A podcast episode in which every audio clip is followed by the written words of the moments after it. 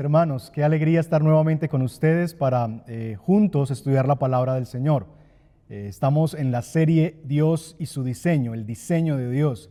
La semana pasada comenzamos a hablar acerca del diseño de Dios para el rol del esposo y fuimos eh, desafiados en medio de esta predicación, particularmente los varones y las esposas, por supuesto, también y las mujeres a orar para que Dios siga levantando esposos fieles en sus hogares.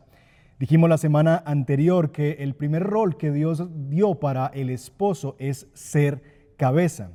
Y aprendimos que en medio de ese llamado al liderazgo, nosotros tenemos que batallar como hombres con por lo menos dos monstruos que quieren devorarnos y hacernos caer en el campo de batalla de nuestro liderazgo. El primero de ellos es la pasividad, ¿verdad?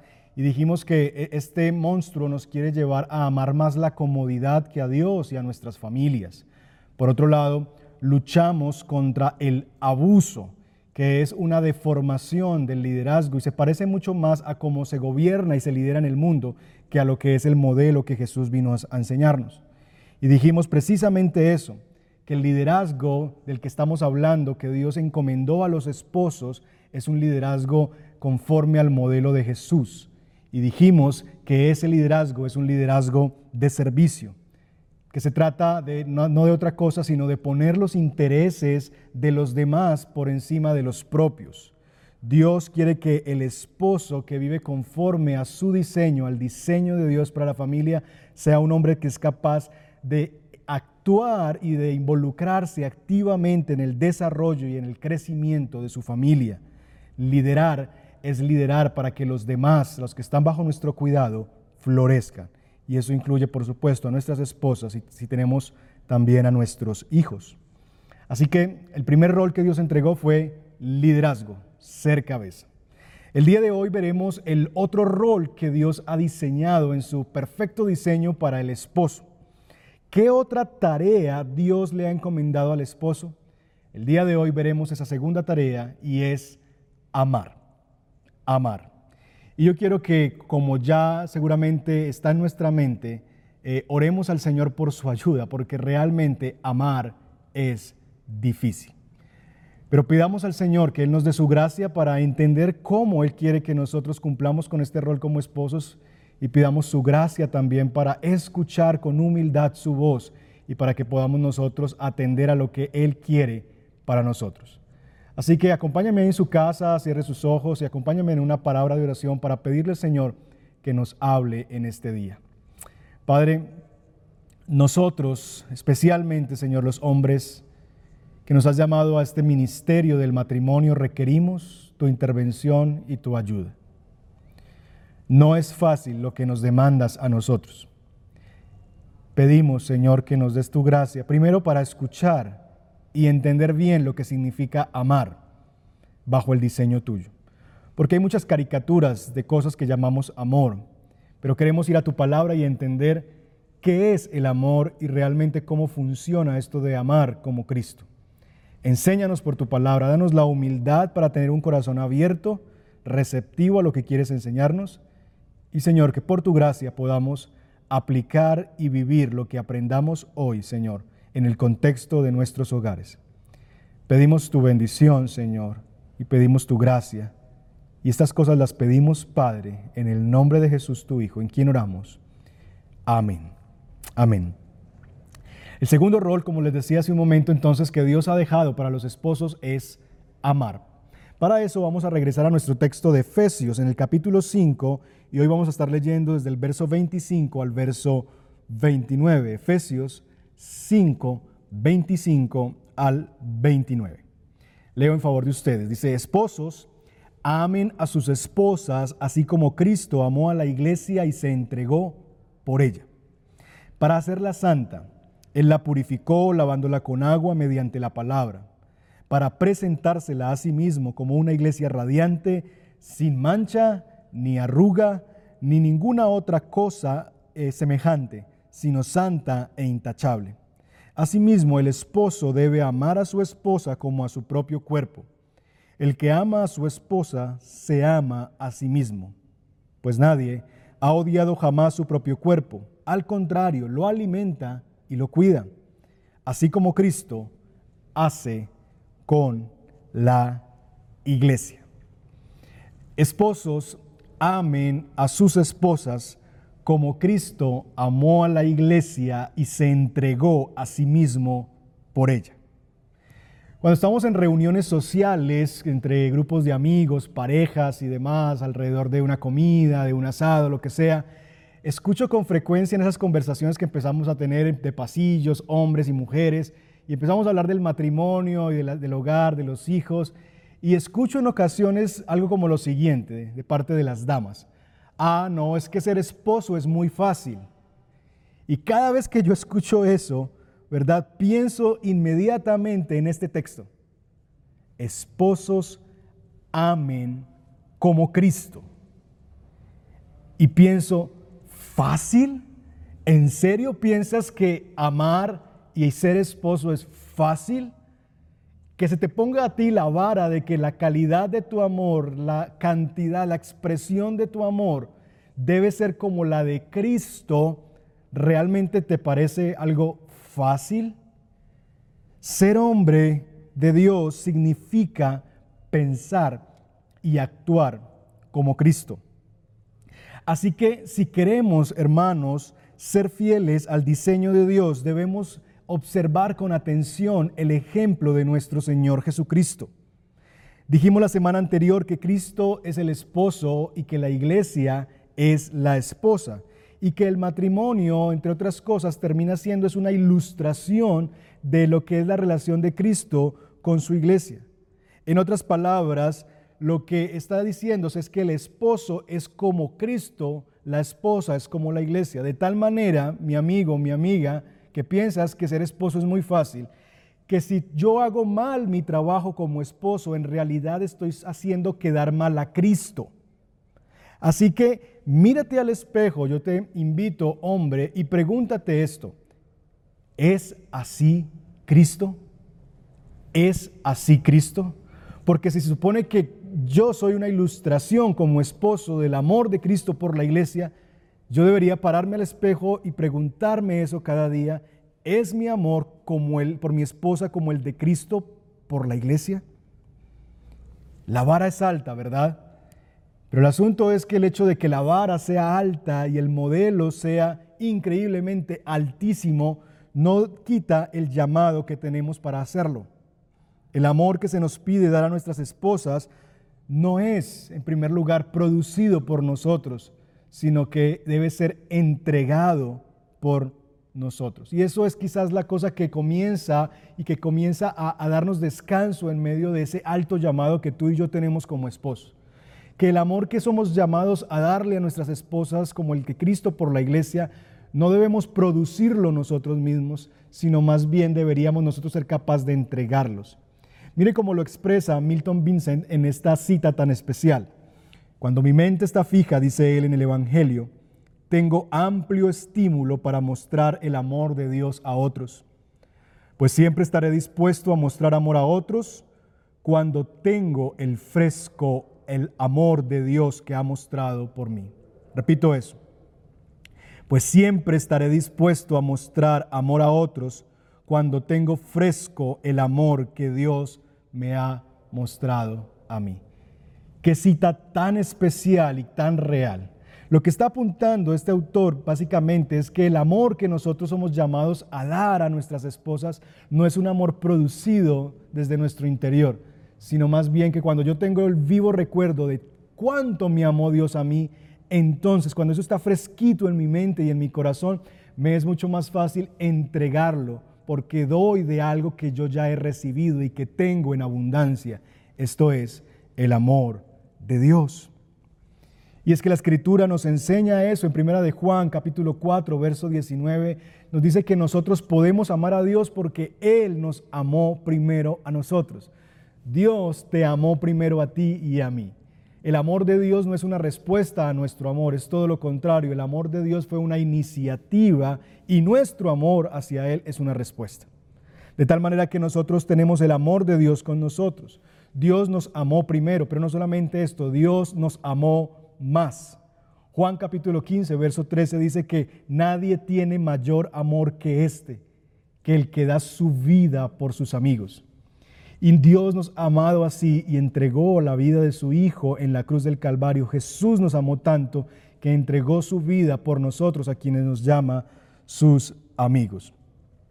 Así que querido esposo que me escuchas, que nos ves, cuando Dios te pide a ti y a mí amar a tu doña, no te pide que saques un as bajo la manga de algo que está dentro de ti, sino lo que Él te está llamando es a que des de gracia lo que de gracia has recibido.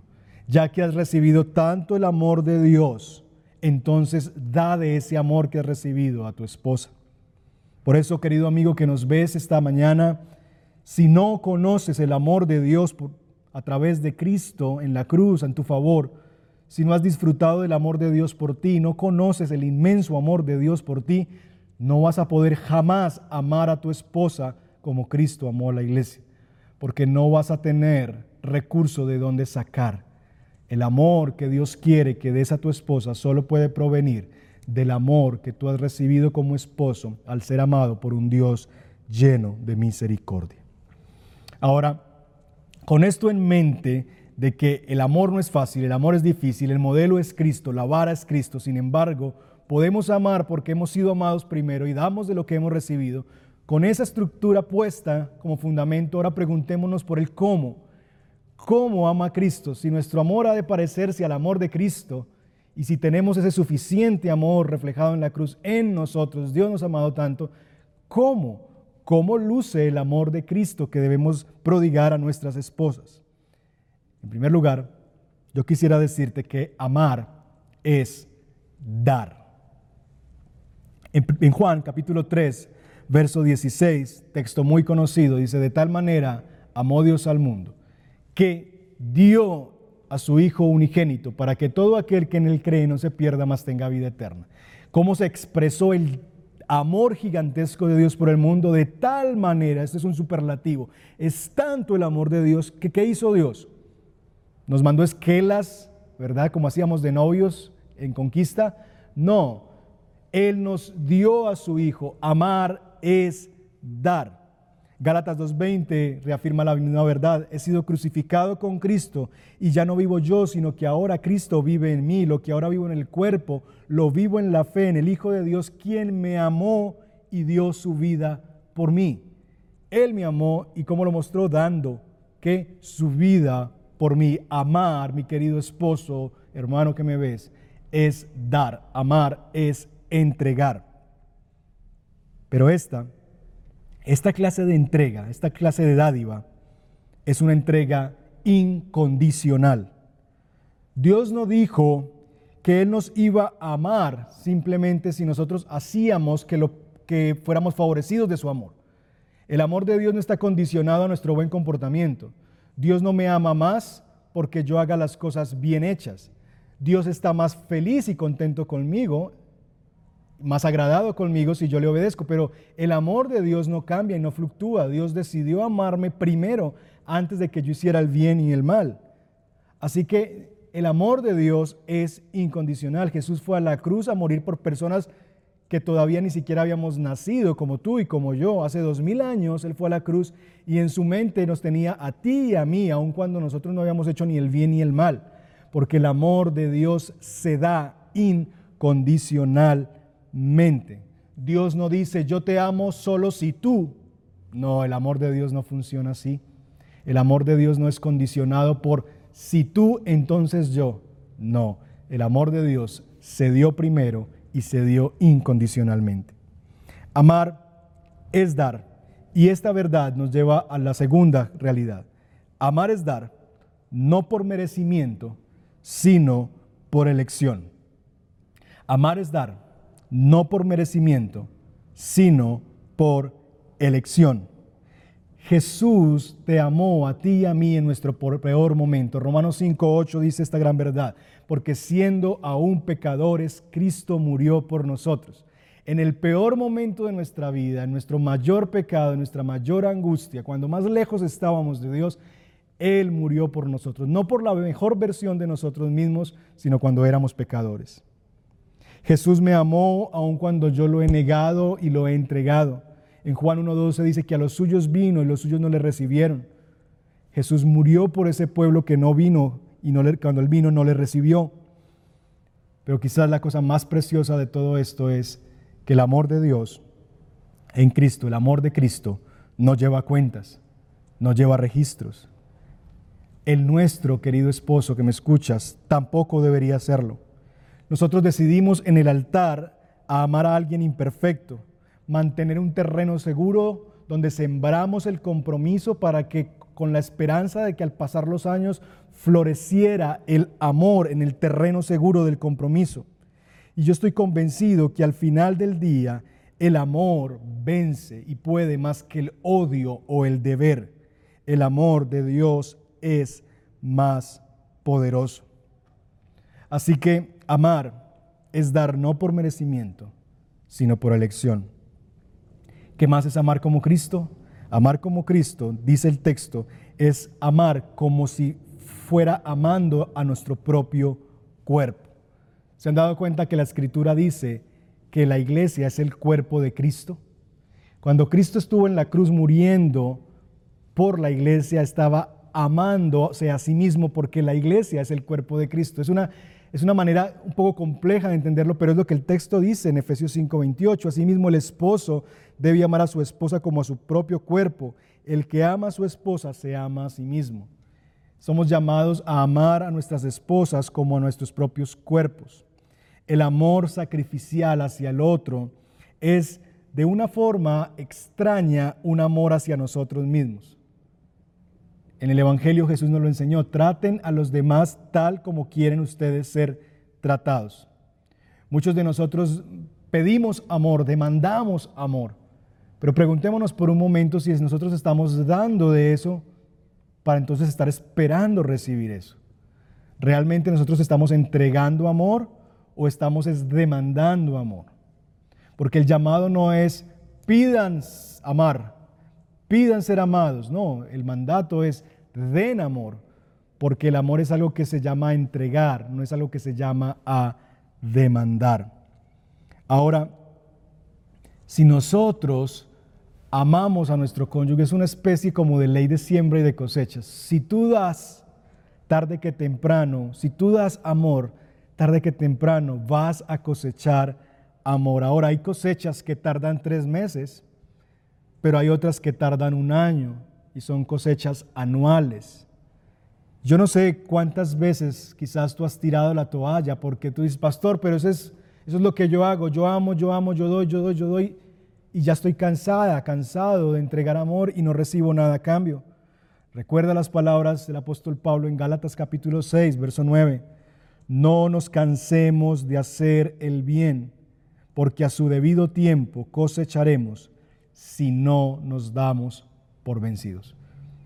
¿Cuándo vamos a cosechar? A su tiempo. ¿Sí qué? Si no nos damos por vencidos. Así que mi hermano que estás escuchando me dice, pastor, yo he amado a esa mujer con todo mi corazón y lo único que recibo es insultos y lo único que recibo es rechazo. No desmayes, no te des por vencido, sigue amando. Ahora, preguntémonos si así es como luce amar como Cristo, ¿cuál es la relación que existe entre estos dos roles que hemos visto? Primera semana, la semana anterior hablamos del liderazgo, hoy estamos hablando del amor. ¿Cuál es la relación? ¿Cómo se relacionan estos roles de liderazgo y de amor? Bueno, déjenme decirles que el amor allana, prepara el camino del liderazgo.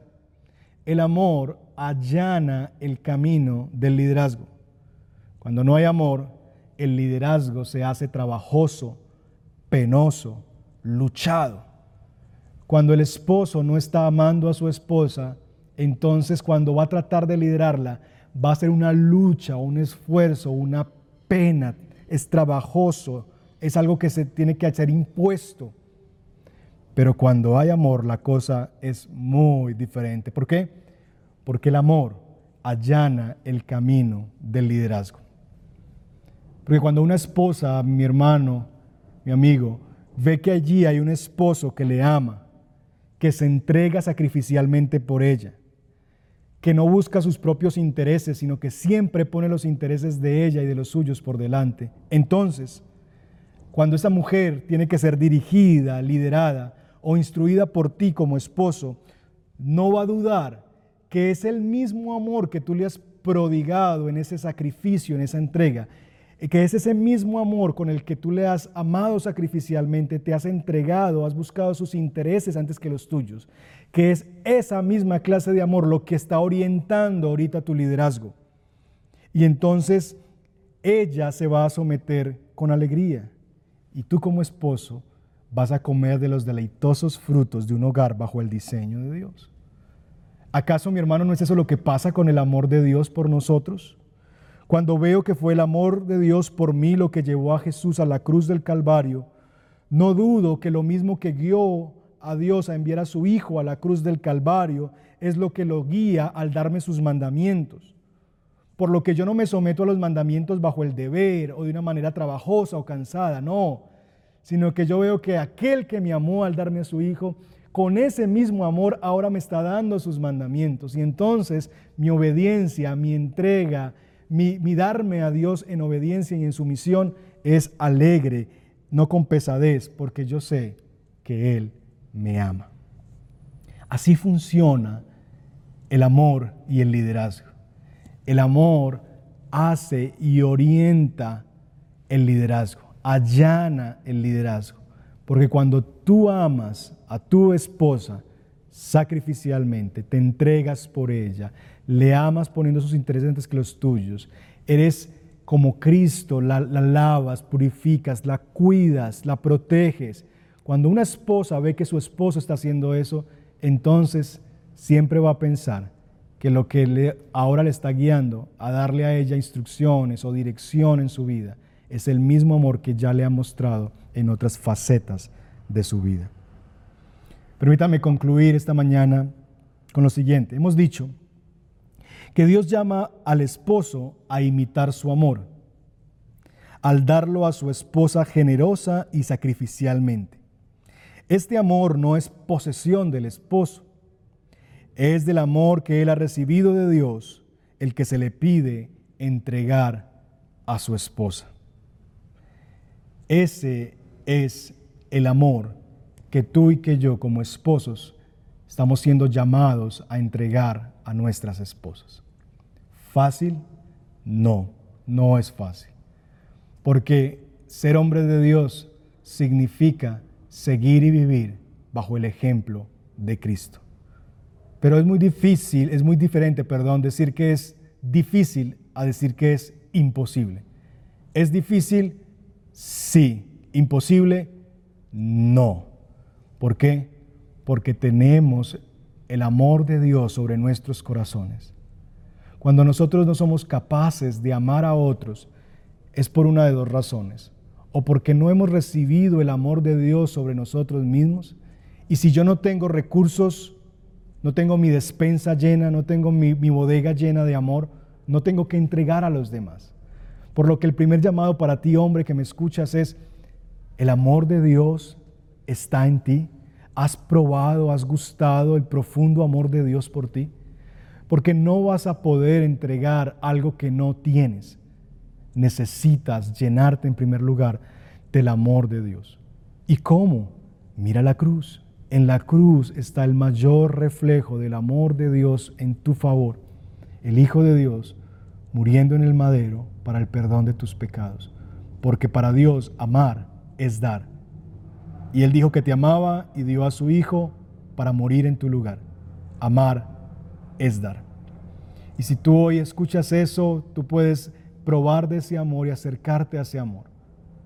Y reconocer que tú necesitas al Señor, reconocer que tú necesitas ese amor y venir delante del Padre y orar, Señor, dame de tu amor, dame de beber ese amor inagotable que hay en la cruz. Yo me arrepiento de mis pecados, creo en Jesucristo y derrama, por favor, ese amor expresado en la cruz en lo profundo de mi corazón.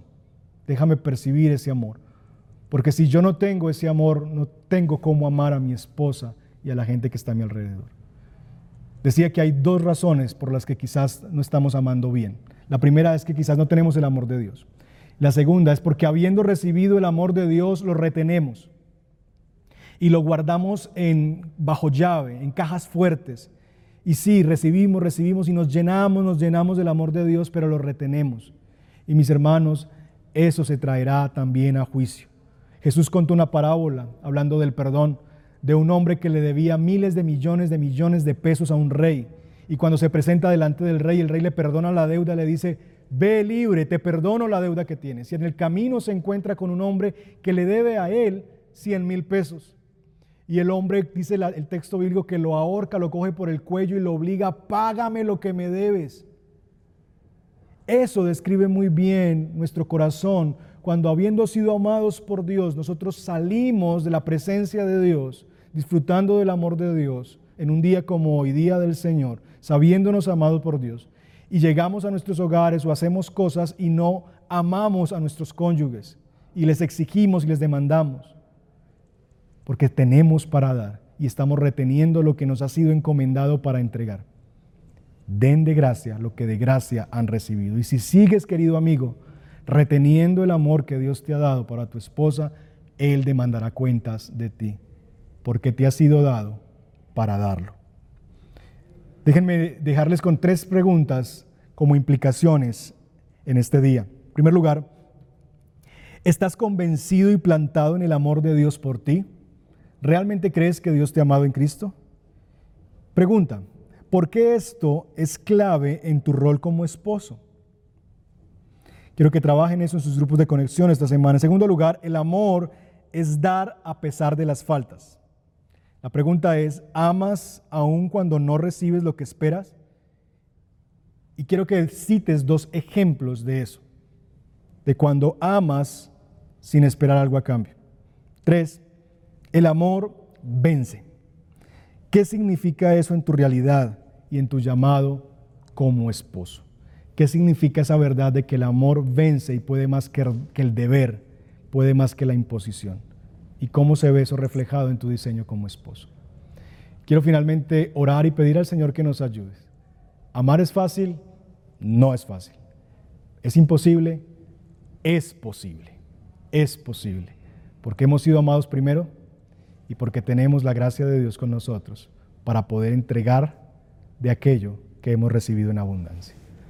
Padre, te doy gracias por cada esposo que escucha esta predicación esta mañana. Y quiero rogarte, Señor, que bendigas a cada hermano que está allí, Señor. Yo mismo me escucho enseñar con temor y temblor y con la profunda necesidad de vivir lo que predico. La vara es alta. Amar como Cristo. Y Señor, es tan difícil, Señor, porque tú mostraste tu amor hasta la muerte. Tú no solamente lo decías con tus palabras, nadie tiene mayor amor que este, que el que da su vida por sus amigos. Y no solamente dijiste eso como una frase para enmarcar y poner en un cuadro, o para tuitearla o ponerla en Instagram. Tú fuiste a la cruz a hacer eso que dijiste, que era el amor.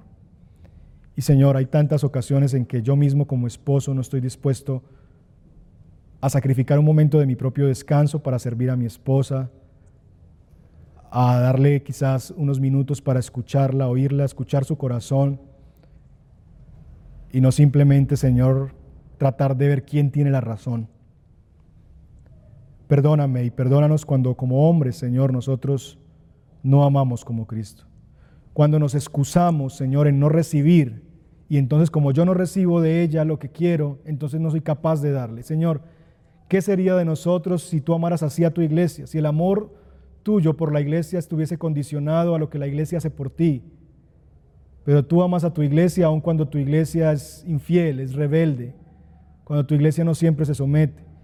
Tú me amas a mí así, Señor, aun cuando no siempre te obedezco y no siempre camino en tus preceptos, aún tu amor nunca falta, nunca se agota, nunca termina. ¿Por qué, Señor, no es yo de amar con quien hice un pacto delante de un altar, sabiendo que era una persona imperfecta? ¿Por qué no darle ese amor, Señor, a alguien a quien prometí dárselo? No porque lo merece, sino porque la elegí para eso, para amarla.